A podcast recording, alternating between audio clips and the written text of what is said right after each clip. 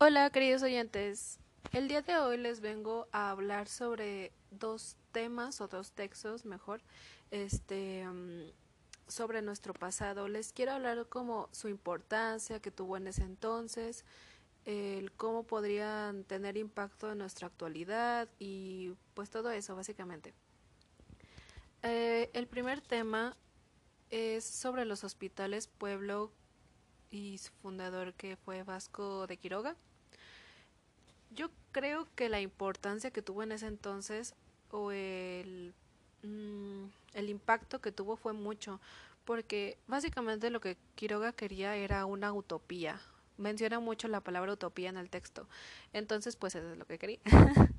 este, él quería que los indios tuvieran un lugar que fuera otra vez de ellos, porque con todo esto de la conquista y, y demás de los españoles, este, pues perdimos lo que alguna vez fue nuestro, por así decirlo. Es que eso siento yo, porque si igual y bien no llegaron a, a punta de pistola a obligarnos a hacer las cosas, pues siento que sí fue como que un poco más inducido por las creencias que teníamos, así de, pues me equivocaré o no, de echarlo a patadas, o de matarlo, o de lo acepto o no.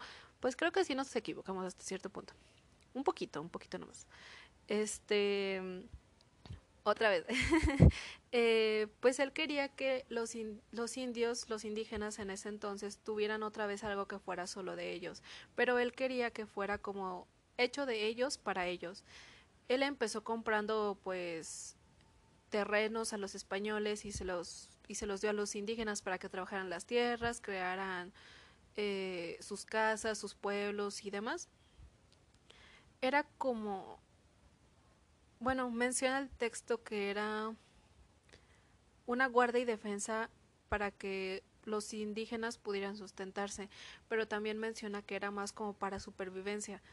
Entonces es como de que se me hace muy feo que tuviéramos como que sobrevivir porque para empezar eso era nuestro. se me hace feo hasta cierto punto. Este Quería infundirles como el pensamiento cristiano de dar y recibir y haciendo esa misma acción él, compró, dio y recibió como inconsciente, no, no, no bienes materiales, sino eh, la satisfacción de haber hecho esa buena acción para los, para los indios. Él quería que tuviéramos un modo de vivir, uh, ¿cuál es la palabra? Digno, eso, digno. que fuera concreto, con funda con fundamentos religiosos y porque nosotros ya contábamos con un lenguaje propio, pero también se fue transformando con todo esto de, de los españoles y demás. Al igual que el arte, el arte también era como que muy importante para nosotros, para todas las personas creo yo, pero era muy importante en nuestro entonces. Hay una, hay una, una oración que me gustó mucho, que dice, el hombre se manifiesta como hombre solamente en la sociedad, porque me gustó porque estaba, nos trataban como inferiores, cuando no debería ser así, porque, o sea, no nos podemos comportar como personas cuando se nos trata como animales, y es, siento que eso es cuando te ven como un esclavo, o cuando te llaman esclavo, te están tratando como un inferior, un animal, y ni siquiera los animales hay que tratarlos como inferiores, porque pues a mi punto de vista todos somos iguales, hasta con los animales. Y también no me gustaba que, por ejemplo, en esa época los la, por ejemplo, en la película anterior de Francisco de Asís era como de la iglesia, se supone que la iglesia es para todos, pero en ese entonces solo podían predicarlos como de clase media alta o alta o así y los pobres no podían no podían hacer nada respecto a eso. Entonces me, me agrada esta utopía que tenía pensada que hasta cierto punto la pudo lograr pero con cierta ciertas mmm, condiciones porque hasta no quería que pro siguiéramos profesando lo que pensábamos antes, quería inculcarnos ese pensamiento religioso de dar y recibir y ser bueno con todos y así. Pero bueno, el punto es que resultó bien en ese entonces, creo yo. Y bueno, otra pregunta que se nos pidió responder es cómo podrían surgir en el siglo XXI, o sea, pues ahora. Siento que sería un poco más difícil porque decían que decían que tenía que era importante, no digo que ahora no, la poesía, la retórica, la historia y la filosofía, pero siento que ahora el ser humano regre se regresó, o sea, no regresó, que ya no toma tan tan a profundo esta, estas estas leyes, estas artes, ya es más tecnológico, entonces tendríamos que cambiar el punto de vista de cómo poder introducirlo, porque pues la economía, la verdad, a menos de que una persona súper rica compre tierras en, en un lugar que esté prosperando muy bien y haga que personas de, del bajo mundo vayan a vivir ahí, siento que es muy difícil. No digo que sea imposible, pero el pensamiento humano es muy muy contradictorio hoy en día. Entonces, pues, llego a ese punto, que es muy difícil que ocurra hoy en día. No imposible, pero sí muy difícil. Olvidaba el punto de que la importancia o el objetivo de todo esto de los hospitales pueblo era la hospitalidad. Entonces, pues llegar a ese punto hoy en día es muy difícil para el pensamiento humano.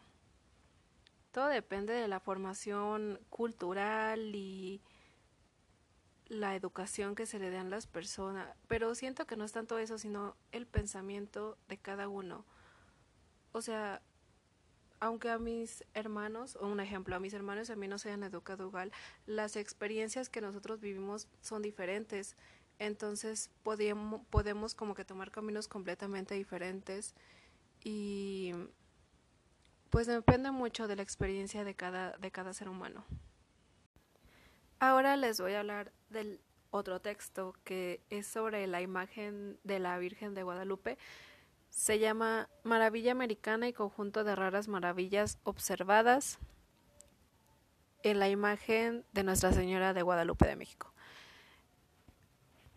El texto menciona que la imagen está muy bien hecha, se divide en varias secciones, pero que la imagen está bien hecha, que los rasgos, que la perspectiva, que la distancia entre, entre por ejemplo, un ojo y otro, la nariz, la boca, está súper bien medida, que es casi imposible que una persona lo haya podido este hacer o algo por el estilo.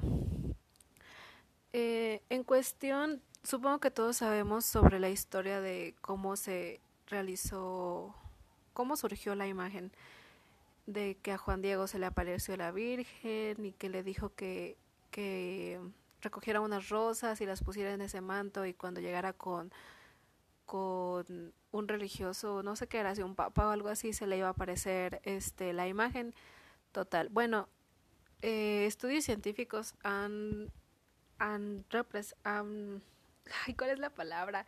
Bueno, pues han dicho que que es em, eh, no se han encontrado rastros de pinceladas para que una persona hubiera podido hacer la imagen.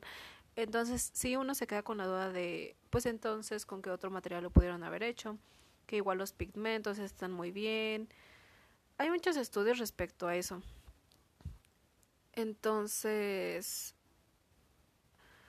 guarda muchísimos secretos también la, la imagen de la Virgen en sus ojos, en su manto, que las constelaciones, que muchísimas teorías y demás cosas encontradas. Y no, no dudo que posteriormente se vayan a encontrar muchas más cosas.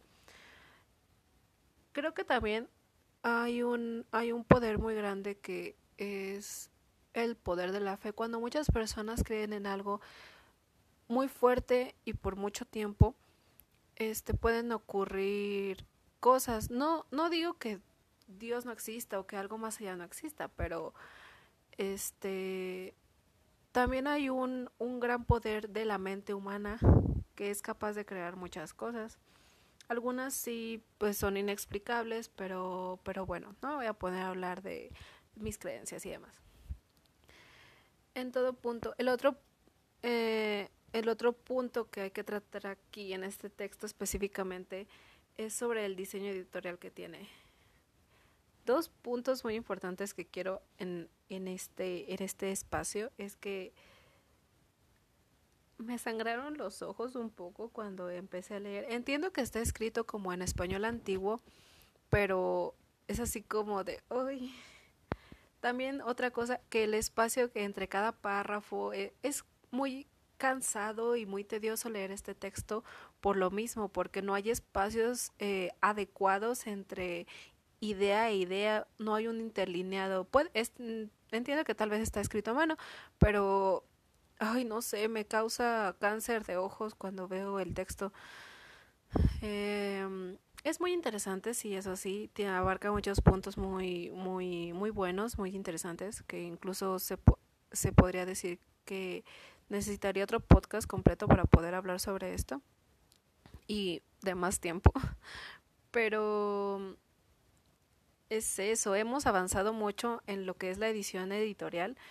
Entonces, pues cuando estamos acostumbrados a leer algo con el formato de esta época, es muy difícil regresarse y más con ese español antiguo que me tardé más tiempo de lo que esperaba leyéndolo porque pues tiene cambia letras por otras y y así, o sea, no es imposible, pero sí es más difícil.